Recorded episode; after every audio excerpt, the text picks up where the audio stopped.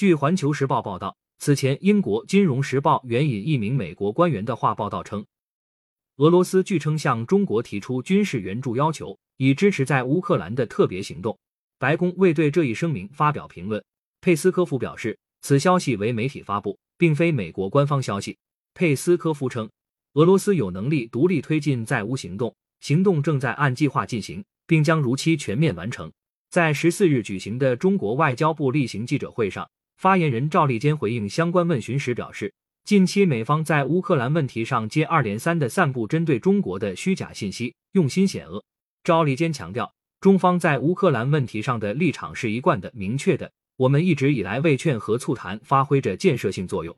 当务之急是各方保持克制，为紧张局势降温，而不是火上浇油；推动外交解决，而不是使局势进一步升级。感谢收听羊城晚报广东头条。